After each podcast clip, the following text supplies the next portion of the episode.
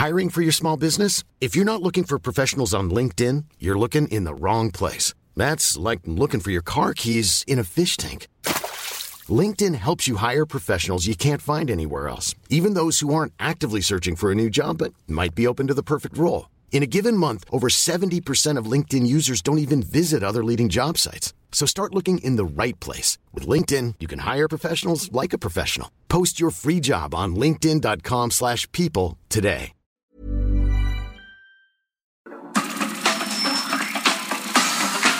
Nada más por convivir. Política, cultura y ocio. Con Juan Ignacio Zavala y Julio Patán. Aquí iniciamos.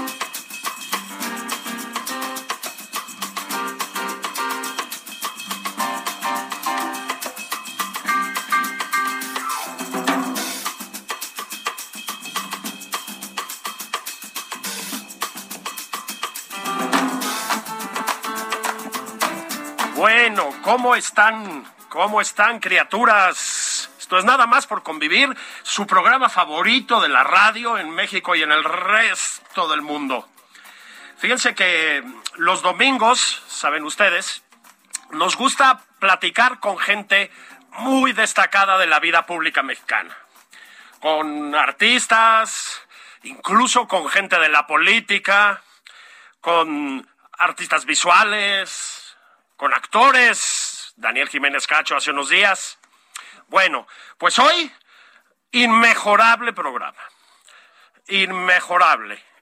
Está, está con nosotros una de las grandes voces de la música en lengua española y en la que quieran. Una mujer que ha cantado, bueno, hace un par de días al lado de Juan Manuel Serrat, un hombre medio famoso, ¿no? Eh, pero con Silvio Rodríguez, con quien ustedes quieran. Eh, la más peruana de las mexicanas y la más mexicana de las peruanas. Tania Libertad, ¿cómo estás querida Tania? Bien, querido Julio, qué gusto estar contigo en domingo. Me emociona mucho, mira, hasta, hasta aplausos nos tocaron. Me emociona mucho platicar contigo. Oye, si, si quieres, Tania, empecemos por lo más reciente.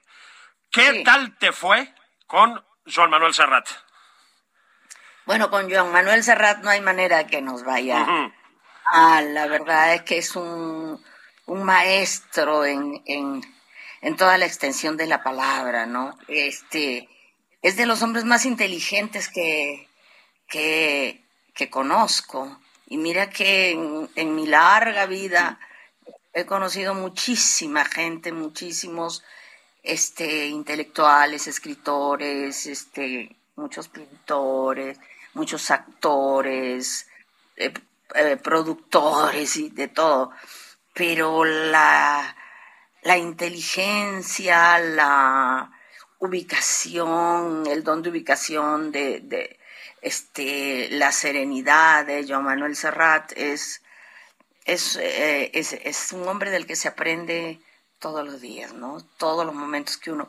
Por eso cuando yo estoy con él, no, no, la, nos divertimos mucho. Él, este, vino muchas veces aquí a casa, a fiestas que hacíamos y eso. Este, pero trato de no hablar. Yo cuando estoy delante de gente sabia, este, trato de, de abrir mis orejas y, y aprender lo más que puedo, ¿no? Estuvo bonito el concierto, ¿no? Eh, si ustedes saben, Serrat está en una gira de despedida. Esa es la mala noticia, digamos, para quienes escuchamos música. Pero la buena es que hace conciertazos como el del otro día. ¿Cómo te fue entonces, Tania? Fue increíble porque este yo he cantado, te repito, muchas canciones con él, pero él siempre escoge algunas que yo no, que, no son precisamente las que tengo más, más maneja, más hechas con él, ¿no? Este, y me escogió una canción hermosísima que se llama es em, ay Dios mío ya mira que ya ya se me va pero este es una canción muy bella que él grabó con Noah eh, una otra una gran cantante y, y me mandó la canción este y, y, yo la tuve que aprender rápido porque sí, este, ya a estas alturas de la vida de uno, tú te imaginas, Julio, este, si yo canto desde los cinco años de edad, la cantidad de canciones que tengo en mi disco duro. pues, eh, es, eso es, es muchísimo porque pensando en que tengo más de 45 discos grabados, y en que para cada disco se escogen por lo menos unas 50, 60 canciones. Al margen de eso, todo lo que no he cantado, este, eh, y que no he grabado y que lo he cantado en fiestas y que entonces es, es muchísimo, muchísimo. Entonces, a estas alturas de la vida ya aprenderte una canción es, es hay que hacerla, hay que hacerla con tiempo. Pero a mí me me consta que la ensayaste, porque un día antes estábamos en una comida y fuiste una profesional impecable. Dijiste, me voy a trabajar. Claro, y, y, te canté, es caprichoso el azar. Pues sí, pues sin querer, es caprichoso el azar. No te busqué, ni me viniste a buscar. Fue más, vamos. Ah, es que se puso buenísima la cosa. Bueno, pues Tania estuvo hace un par de días, ya les decía, con Juan Manuel Serrat. Ahora vámonos hacia el pasado, querida Tania. Vamos a, vamos a recorrer tu vida, una partecita, porque has hecho muchísimas cosas. Tú llegas a México 1980. En el 80 a vivir. A vivir. Sí, a vivir, a Pero ya había venido antes, en el 77, yo estuve aquí en las jornadas de la cultura uruguaya en el exilio. Y canté mi primer, la primera canción que canté en México fue en el escenario de la Sala Netza. Nada menos. En la Sala Netza me tocó cantar allí con Silvio, con Cita Rosa, éramos cinco nada más, de, de, los muchos artistas que vinieron para ese festival, escogieron cinco y yo tuve la suerte de estar entre esos cinco para inaugurar eh, la jornada de la cultura uruguaya en el exilio. Entonces, y el, en la clausura también naturalmente estuve, la clausura fue en el Auditorio Nacional, en el viejo Auditorio Nacional del año 77. Después vine, yo me quedé en, totalmente enamorada de México, ¿no? Porque hubo mucha fiesta. Yo mm. soy muy, yo soy muy fiestera.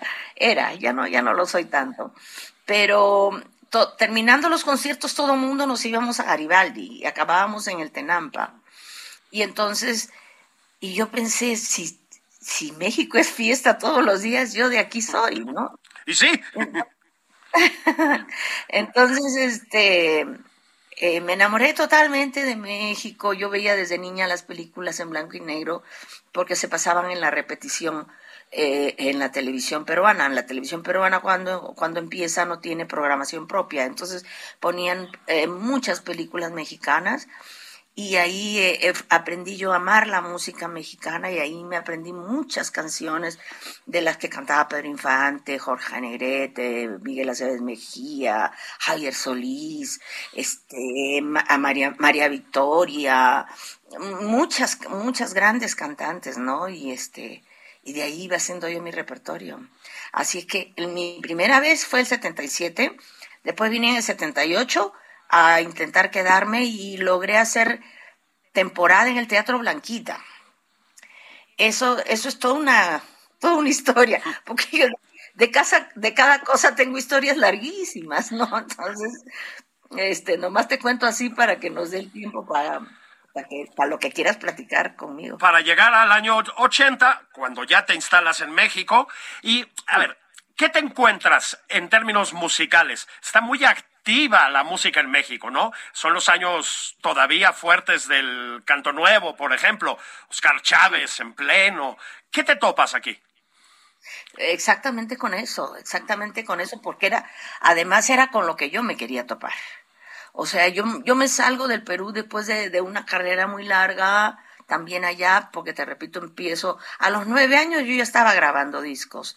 Entonces, este, eh, cuando llego yo aquí ya había hecho una carrera en, en el Perú, no solamente como cantante, como, como, presentadora de televisión, estuve cinco años presentando este programas de televisión muy exitosos, este había hecho todos los géneros en el disco, había tenido ventas extraordinarias eh, y había recorrido todo el país cantando, pero no estaba haciendo lo que yo quería hacer. Yo estaba llevando como una especie de doble vida, porque este eh, yo provengo de una familia mucho muy humilde y mis hermanos eran obreros a los 13 años de edad en las haciendas azucareras allá en, en Chiclayo, en el norte del Perú.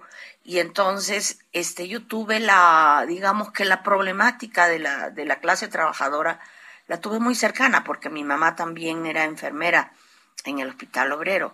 Y entonces, y yo desde ahí, digamos que mm, lo que tengo en una ideología que es, que es propia, no, no es sacada de los libros de Marx ni nada de eso. Este, mi ideología se, fue formando con el día a día, con, con todos los acontecimientos que yo viví que, y que vi también, no fui testigo de, de, muchas cosas, ¿no? Y entonces, este, cuando escucho por primera vez una canción, las dos primeras canciones que escucho con contenido social fueron este, una canción que cantaba Mercedes Sosa que se llamaba Cuando tenga la tierra. Y eh, otra que cantaba Silvio que se llamaba El hombre. Y, y ahí es donde yo no dejaba de escuchar esas canciones y lloraba y lloraba mucho. esa etapa me pasa ya en la universidad porque este, yo fui algunos años a la universidad, no llegué a terminar la carrera. Estudiaste ingeniería, ¿verdad? sí. ingeniería pesquera, además. ¿Qué tenía que ver con el canto en el favor? Este, nada, pero mi papá, como yo tenía siete hermanos hombres, seis mayores que yo, y era horriblemente celoso mi papá, entonces me dijo, me puso a estudiar una carrera que alguno de mis hermanos estuviera estudiando para que me cuidaran. Entonces, este, uno de mis hermanos estudia ingeniería pesquera y yo dije, bueno, me da lo mismo, porque yo en realidad quería entrar al conservatorio, quería ser directora de orquesta y quería estudiar música, ¿no? Y este, pero no aprendí nada, nada, nada. Yo, llevaba, llevaba mi guitarra todos los días ahí, a los maestros les cantaba, yo ya era bastante conocida en el Perú cuando estudiaba en la universidad y a los, a los maestros les cantaba canciones y, me hacían pasar de panzazo para llevar una, una calificación a mi papá. Mira papá, cumplí, ¿no? sí, sí, sí. Oye, y 1980 y te metes de lleno a este movimiento del que hablábamos, ¿no? El, el canto nuevo, como se le conocía. Sí, yo ya pertenecía a este movimiento desde el Perú. Por eso mi cercanía con Serrat. Cuando Serrat va a cantar en el año 75 allá a Lima, y este y eh, yo paso a, saludarlo al camerino y es ahí donde el embajador de Cuba en el Perú me, me presenta con Serrat y me dice y le dice a él ella es una de las grandes cantantes peruanas, es una maravilla. Y él le dijo, a mí no me digas quién es ella, yo la conozco perfectamente. Y desde ahí, este, no sé, fíjate que no existían las redes, no existía nada de eso, creo que ni el FAC, no, no existía nada de eso. Nada de eso existía, pero sin embargo, y este comprábamos los discos de todo el mundo. Yo tenía un amplio conocimiento de lo que era la, la trova, la trova, que es, a, que es a lo que finalmente me empecé a dedicar y por eso este, amaba yo a Serrat y lo sigo amando. Es un hombre eh, tan íntegro, tan, tan coherente, de una sola pieza. Otro hombre al que conociste bien y que era central en aquellos momentos en México, Oscar Chávez. Oscar Chávez, mi Oscar precioso. A él lo conozco eh, aquí, en, el, en la Jornada de la Cultura Uruguaya en el exilio. Y después, cuando vengo en el 78, para eh, intentando quedarme, este ya empiezo a, ver a, tener los amigos, porque en, las jornadas, en el festival al que yo vine, pues eran amigos que los vi siete días y ya me fui a mi país y ya nunca más tuvimos contacto. Pero cuando yo regreso en el 78 empiezo yo a, a conectar otra vez y a buscar a Oscar, a Amparo Ochoa, a Tego, a los folcloristas, este, toda esta gente que es eh, a Gavino, ¿no? Este, que esa es que es a, donde yo eh, decidí que tenía que pertenecer, ¿no? Entonces, porque eran, eran años gloriosos, eran, eh, este, eh, había triunfado la revolución en Nicaragua, 79, estábamos, eh, estaba la guerrilla en El Salvador y nosotros nos pasábamos la vida cantando gratis en, el, en los eventos para, de solidaridad le llamábamos. Y entonces, este, se formó aquí ya un comité que se llama el Comité de la, de la, del Canto Nuevo, ¿no? Y con el Negro Jeda, imagínate, ahí el Negro tenía su programa en, en, en, el Canal 11, creo, unos canales de gobierno. Y entonces, este, y ahí, ahí nos la pasábamos en, en las casas de todo el mundo. Era la época que todo el mundo nos daba de comer y de beber. A mí todavía me tocó ver un poquito de eso este, y sí se ve que se divertían. Oye, quería mm, hablar un momentito de ese caso tan triste que es el de Amparo Ochoa. Sí. Muy joven murió Amparo Ochoa. Muy joven murió Amparo Ochoa. Yo llegué a hacer una gira eh, lindísima con ella por Europa. Este, los empresarios que la llevaban a ella a Europa, este, eh, se fijaron en mi trabajo y decidieron hacer una gira con tres mujeres, este, Norma Elena Gadea de Nicaragua, este, eh, Amparo Ochoa y yo. Y luego allá se nos juntaba una brasileña, de las que vivían ya en Europa, ¿no? Y tuve oportunidad de hacer una gran amistad con mi querida Amparo también. Y bueno, una, una artista enorme, ¿no? Tiene una voz espectacular. Yo la comparaba con, con Lucha Reyes.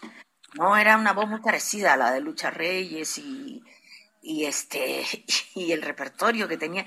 Y ella tenía una capacidad para entretener desde el escenario, porque yo le decía, es que, es que este, Amparo parece una maestra rural, tiene esa delicadeza, tiene la letra bonita, sabe cómo hablarle a, a los niños, a los adolescentes, porque contaba unas cosas tan bellas desde el escenario.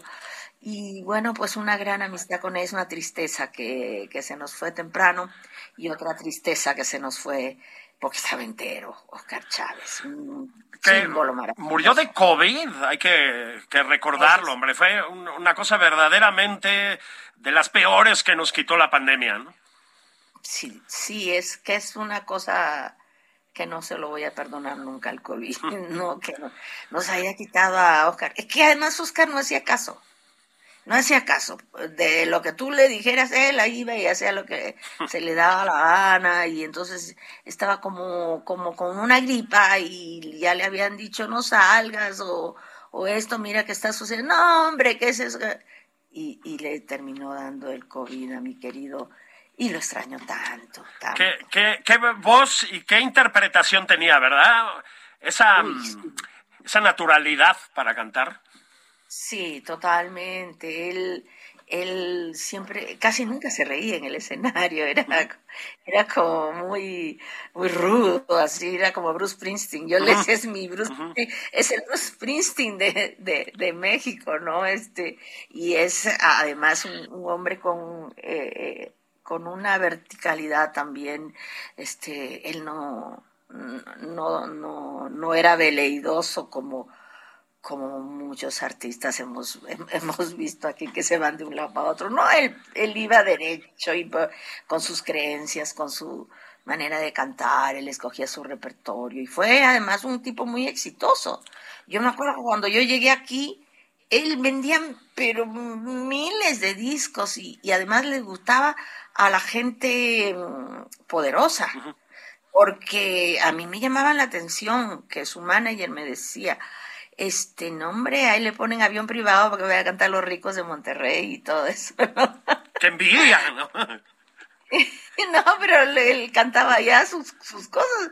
Le gustaba a ellos que, que, que uno les dijera este, sus cosas, digo lo que uno piensa, ¿no? Bueno, para, para que vean ustedes que la, mm, la honestidad y la congruencia también pagan. Si me permites, querida Tania, voy a hacer una pausa rápida. Eh, volvemos a hablar ya no solo de cómo triunfaste en México, sino de cómo empezaste a proyectar ese éxito hacia el extranjero, que además cantado en muchísimos lugares, ¿no? Y muchísimos lugares muy importantes, además. Estamos en Nada más por convivir, sobrinas y sobrinos. Volvemos enseguida, Tania Libertad y su servidor, Julio Patán, a hablar sobre el mundo y otros temas. Dios mío. ¿No te digo bonito? No, aquí no. Ok. Sabes lo que te quiero, que te admiro. Vamos a ver cómo sale esto. Está bien. Bien, ¿verdad? Ok. Venga.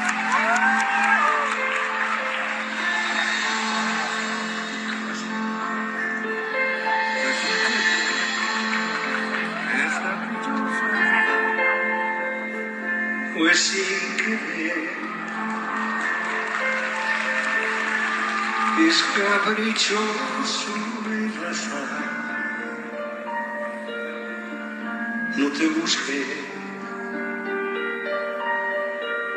y me viniste a buscar. Tú estabas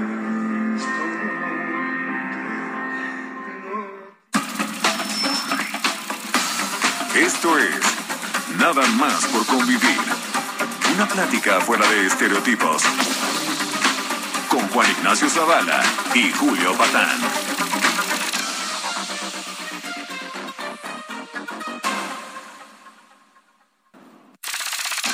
Estamos de regreso en Nada más por convivir. Aquí Juan Ignacio Zavala y Julio Patán.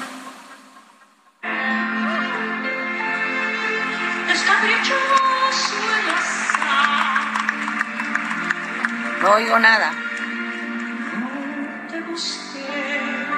Listo, querida, en un segundito. Ni me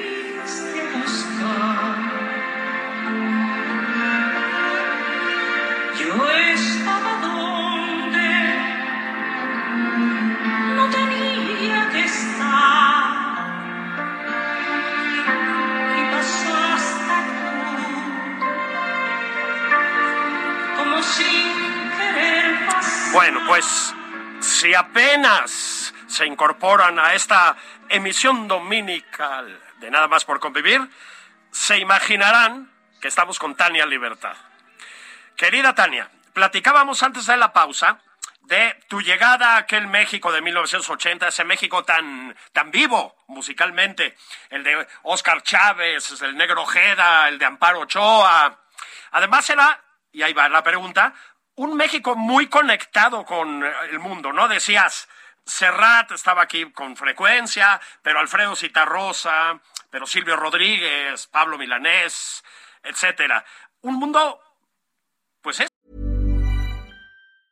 Hey, it's Ryan Reynolds, and I'm here with Keith, co-star of my upcoming film, If, only in theaters May 17th. Do you want to tell people the big news? All right, I'll do it. Sign up now and you'll get unlimited for $15 a month in six months of Paramount Plus Essential Plan on us. Mintmobile.com slash switch. Upfront payment of $45 equivalent to $15 per month. Unlimited over 40 gigabytes per month. Face lower speeds. Videos at 480p. Active Mint customers by 531.24 get six months of Paramount Plus Essential Plan. Auto renews after six months. Offer ends May 31st, 2024. Separate Paramount Plus registration required. Terms and conditions apply if rated PG. Eso, conectado mucho antes de las redes, los teléfonos celulares y demás. Sí, totalmente. Este, y además, este, una ciudad eh, eh, que tenía una vitalidad como la Ciudad de México, pues permitía eh, ese tipo de encuentros, ¿no? Había muchos festivales aquí, pero aparte mucha fiesta. Entonces nos encontrábamos por todos lados, este, em, convivíamos mucho, en fin, este, era, eran, eran épocas que uno extraña ahora porque la noche te daba para cinco fiestas, por lo menos, ¿no? Sí, uno no había tanto tráfico, entonces que, que, la primera fiesta era en Coyoacán, la siguiente era en Lomas Verdes, la tercera era en la Condesa, y, y así, ¿no? Y alguien tenía un carrito por ahí, y ahí nos metíamos todos y nos íbamos de fiesta en fiesta, ¿no? Y eso después de trabajar. Después de trabajar, claro. Porque trabajaban mucho, además. Trabajábamos mucho porque había, habían políticas culturales en esa época que nos permitían, este, yo daba muchos, estuve siete años dando conciertos en la UNAM, Estuve eh, primero dos años también en, en, en, Fonapaz y después estuve dando conciertos a través de la SEP y después a través del ISTE. Entonces canté en muchas escuelas, en muchos eh, eh, reclusorios, hospitales, casas de la cultura, plazas públicas. Y entonces regresábamos, cuando ya nos pagaban nuestro sueldo, porque nos pagaban un sueldo mensual para hacer eso, este, pues ahí había, ahí yo repartía para parte para la renta de la casa, otra para la comida, otra para el no sé qué, y, y guardaba un poquito para la botellita de ron, porque acuérdate que era la política de la Cuba. éramos, éramos cuberos, cuberos todos. Sí. Ahora, ahora somos tequileros. Ahora, ahora muchos hemos cambiado el tequila, pero fíjate que yo recientemente dije, le voy a dar una oportunidad a Cuba después de muchos años. No a Cuba, a la Cuba, quiero decir. es una buena bebida. Es una buena, pero yo fíjate que yo ahí sí prefiero el, charro negro. Ah, mira, mira, el charro negro. Hay que echarnos unos. Hay que echarnos unos charros. No, nuestro amigo Gabriel Sandoval cumple años en un par de días. Igual lo obligamos a invitarnos. Ah, sí, sí, sí, yo, yo, yo me encargo de, de, de, hacer el ceviche. De eso, y de, y de sonsacarlo. Oye, Tania, te empezaste a tener una enorme popularidad y de pronto empezaste a vender, en aquellos tiempos así se medían las ventas, muchos discos, pero muchos. ¿Cómo fue eso? Pero muchos, es decir, muchos. Yo llegué a vender eh, un millón de discos en un mes. De varios de mis discos, no de uno, de varios de mis discos. Este, eran los long play todavía. Entonces, er, eran muy bonitos porque te, eran el, tamaño, te permitía un, un buen arte para, para, para, jalar la venta, ¿no? Y adentro traía el librito y la, las letras de las canciones, las, las poníamos ahí en, en Fíjate que eso sucedió por una cosa, por esto, por todo esto que, para todo esto me ayudó eh, toda mi, mi, parte en el Perú, todo lo que yo cantaba en el Perú, porque yo empecé eh, de niña cantando boleros. Mm. O sea, yo a los, a los cinco años lo primero que canto arriba de un escenario es Historia de un amor, que ya no estás más a mi lado, corazón, en el alma solo tengo soledad. Esa es el primer, la primera canción que canto arriba de un escenario. Y de ahí ya paso a hacer los, los concursos de aficionados que eran de, de todo, o sea, no eran solo de niños, eran adultos, tríos, todo. Y este, y gané mi primer concurso de aficionados con otro bolero, con Obsesión. Y entonces yo, yo tengo una cultura del bolero muy arraigada. Y cuando llego aquí, a través de mi querido Oscar Chávez, este, conozco a, Chamín Correa, al Pirulí, gran personaje también. ¿No? Y entonces, este, pues eh, yo cantaba en un café concert, entonces ellos me iban a ver cantar, yo cantaba con Cita Rosa en, en un café concert en Avenida Universidad, en el año 80, 81 estoy hablando, y ahí me iban ellos a ver y después no había quien nos sacara de ahí, o sea, la gente se iba y el, el dueño que era un uruguayo, este, pues era muy generoso, entonces nos dejaba seguir ahí echando el trago y cantábamos boleros hasta la madrugada. Entonces Chamín Correa tenía, tenía todos mis tonos y sabía qué boleros cantaba yo. Y, y, de pronto eh, yo hice un viaje a Brasil porque eh, mi, bueno mi abuelo era brasileño pero este ya tenía yo un novio brasileño entonces me voy con él a Río de Janeiro y me quedo más del tiempo que había dicho a la disquera. Y cuando regreso ya me tenían hechas las pistas de, de del disco de boleros. Ya lo habían hecho todo. Ya le habían metido los violines todo. Entonces no, dije, no, es que te tardaste tanto, que no sé qué, ya.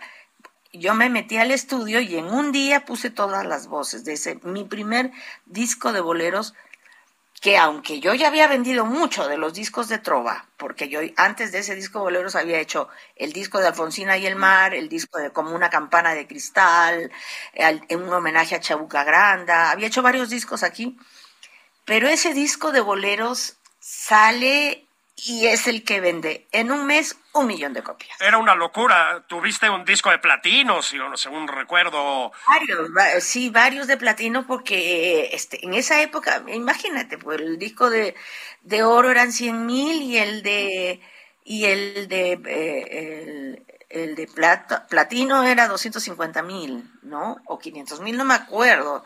Tengo ahí en mi oficina, tengo todos los, los discos de oro, de platino que he recibido, porque este, eh, en realidad eso fue un descubrimiento muy loco. Eh, eh, entonces la gente, empiezo yo a hacer el Auditorio Nacional como empresaria, yo, porque los empresarios no se habían dado cuenta de que había una un artista que estaba vendiendo esa cantidad de discos, porque el bolero no estaba de moda en el 85.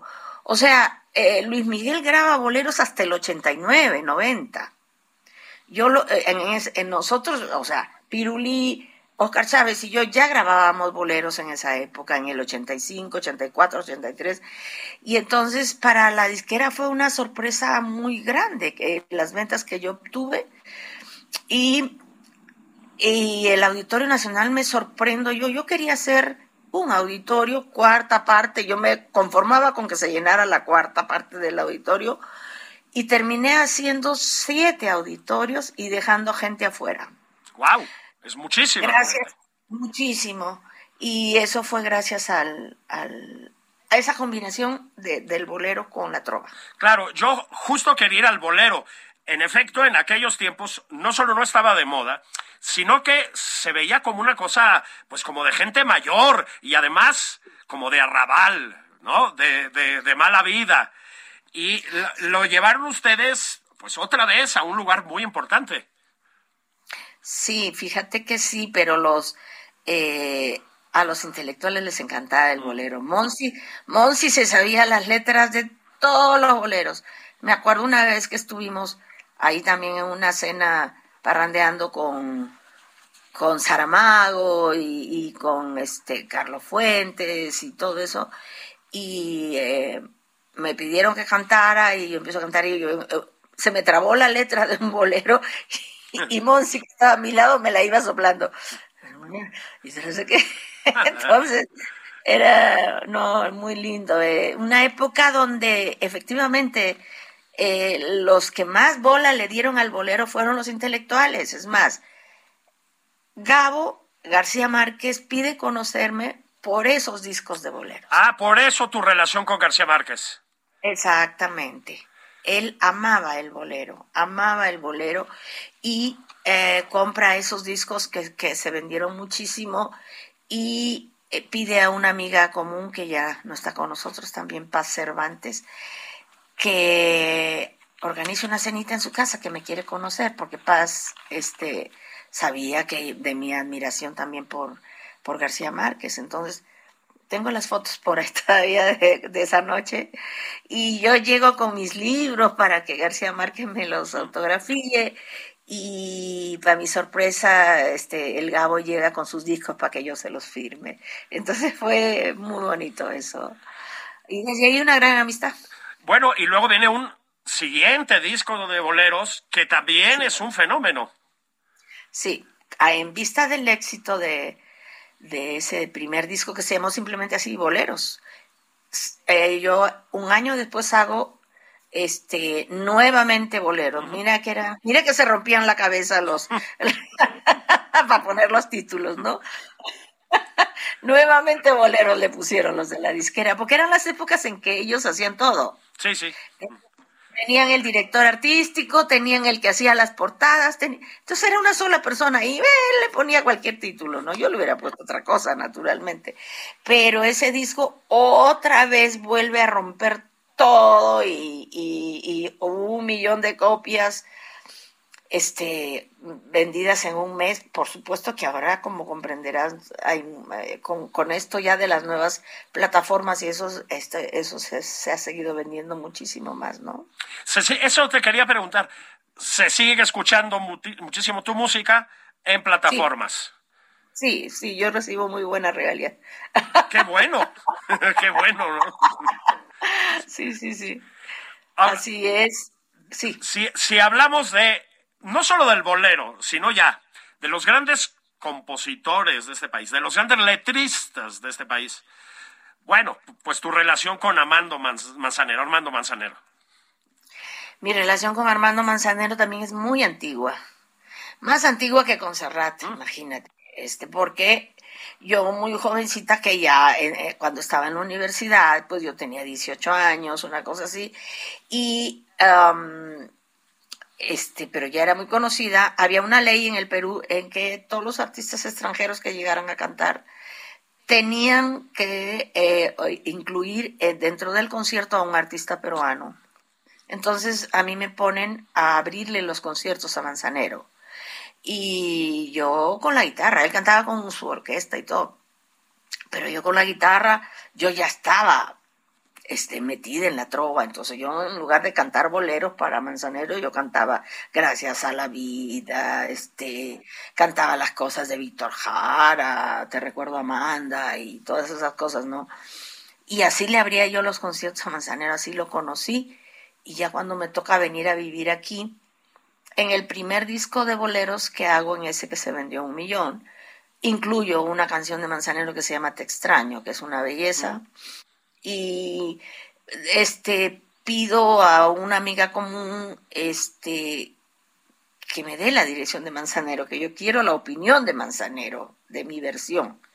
Entonces, este, eh, me han dado la dirección, he caído yo en su casa ahí con su familia, con, con su hijo Juan Pablo, me acuerdo que estaba chiquito Juan Pablo, y ya le he llevado el disco a Manzanero y Manzanero desde ahí no me soltó, o sea, eh, nos veíamos mucho, me invitaban a su casa de Cuernavaca, este, y cuando viene la, esta, la crisis del, del 94, ¿no? Esto de que dejaron la economía que decían con alfileres. Sí, sí, sí. Eso, el error de diciembre y no sé qué tanto. Este, Manzanero, que ya éramos muy amigos, me dice, ahora sí, Tania, vamos a tener que hacer un concierto juntos porque se viene dura la situación, estamos muy mal. Y entonces ahí fue que armamos el, este, la libertad de Manzanero. Y otro fenómeno, otro, fenómeno de ventas. Eso fue increíble, fue como, o sea, lo hicimos, pero lo hicimos independiente, porque yo llego, a mí llegó un momento en que ya las disqueras, aunque me dejaban hacer lo que yo quería, de cualquier manera yo dije, yo no quiero estar dependiendo de una disquera. Entonces, este, me acababa yo de hacer independiente de, la última disquera en la que estuve y, eso empieza como un show en el Camino Real y, y fue tan exitoso el show que este Manzanero me dice, vamos a hacer un disco. Y entonces yo le dije, ok, tú pones la mitad, yo pongo la mitad. Me dice, no, hombre, yo no tengo ni un centavo, yo no tengo dinero para hacer disco. Le digo, ok, lo pongo yo, ok, ya yo lo pongo, pero yo te pago tus regalías y yo, yo me encargo de, de pagar estudios, músicos, arreglos, todo. y entonces así fui yo la productora de ese disco. Ahí me convierto en la productora de ese disco y con tan buena suerte que yo había quedado, el, mi trato con la disquera de, la que me fui, que era la Sony, era CBS en esa época, mi trato fue que si me dejaban libre, porque yo todavía tenía contrato, si me dejaban libre, todo lo que yo hiciera, eh, eh, primero, el primero a, quienes se los iba a llevar era a ellos. Y si no les gustaba, ya lo, sacaba yo con otra disquera.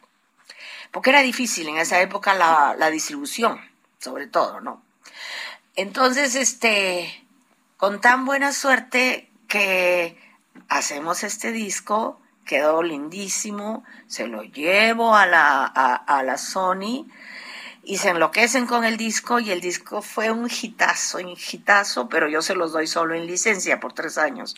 Y después de tres años ellos todavía me dan un súper dinero por porque lo querían para ellos, para su catálogo. Entonces ahí ya se los vendo. Y ahí sigue. Y siguieron tus colaboraciones con Armando Manzanero, pero por muchos años además. Sí, incluso antes de que de que falleciera. Este, yo eh, dos meses antes estuvo aquí en mi casa porque él vivía por aquí, él vivía aquí a la vuelta, entonces nos veíamos mucho.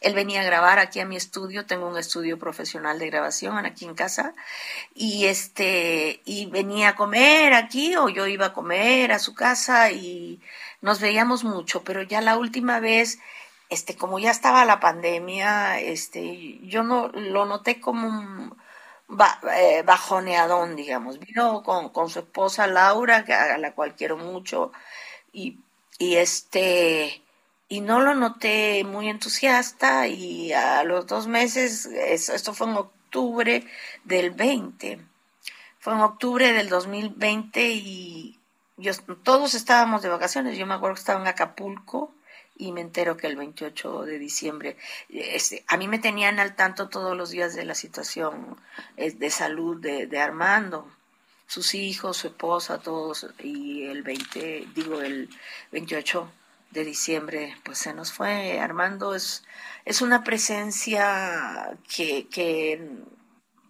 que extraño, extraño mucho, pero que siento que él, cuando yo estoy en el estudio, él está ahí mm y, y, recibí tanto de él, tantos consejos, aprendí tanto de él, que cada vez que voy a hacer algo me acuerdo de, la, de los consejos que él me daba, ¿no?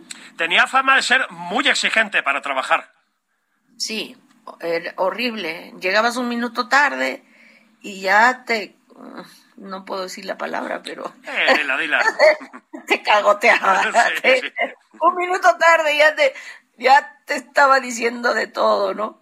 Entonces yo aprendí eso de la puntualidad, la aprendí de él, la responsabilidad, este, el buen gusto, este, esta cosa de, que le encantaba ir a comer a los mejores lugares, era un gourmet increíble, este, a cada país que íbamos del aeropuerto directo al restaurante, este, en fin, es un, compañero increíble, Armando Manzanero también. Oye, Tania, ¿y ahora en qué andas? Ya dijimos que cantaste con un señor medio conocido que se llama Juan Manuel Serrat, pero ¿qué más? Bueno, eh, acabo de estar en Dubái con, eh, empecé el año en Dubái con Eugenia León y Guadalupe Pineda. Fuimos a la Expo Dubai, dimos tres conciertos este, en solitario cada quien y luego hicimos uno las tres juntas. Este, eh, ya había estado yo en Colombia, viajo bastante, acabo de estar en Perú con una gran cantante peruana que es Eva Young ese concierto yo lo hice completo, o sea, escogí yo el repertorio, los arreglos, porque también me meto a hacer arreglos musicales, este, la, la, puesta en escena, todo me encargué yo, eso se hizo ese concierto se hizo hace cinco años y ella quiso que lo repitiéramos, es que acabo de regresar del Perú.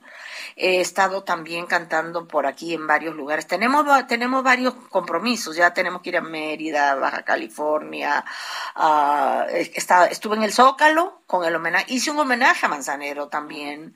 Un homenaje a Manzanero donde también canté toditito los arreglos, digo, hice todos los arreglos.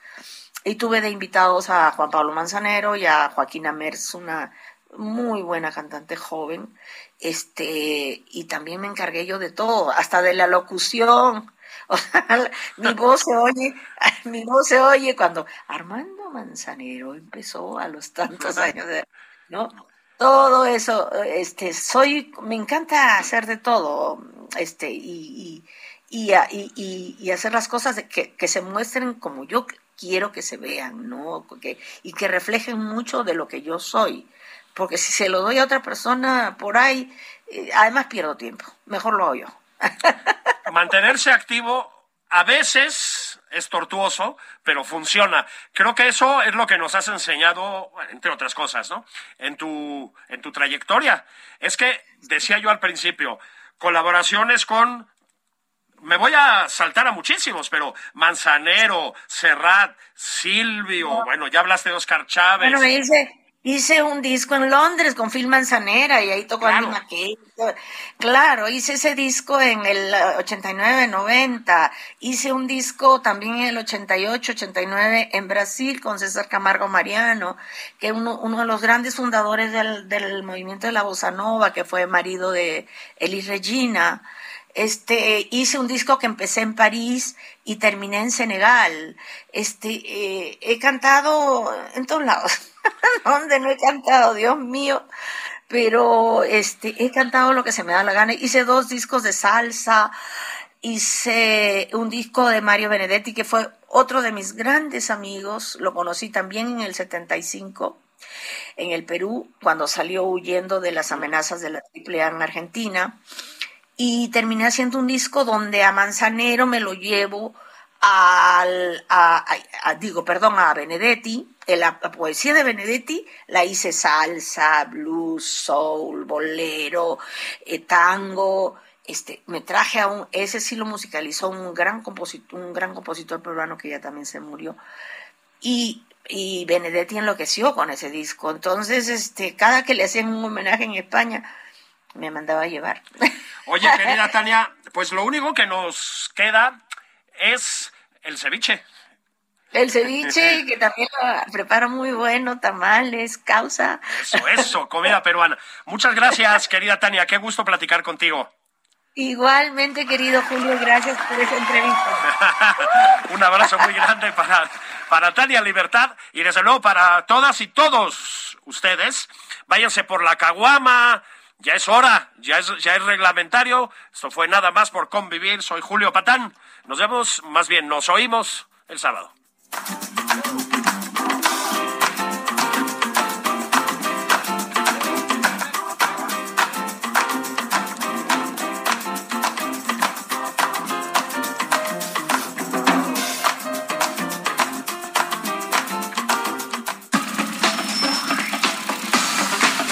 Esto fue Nada más por convivir.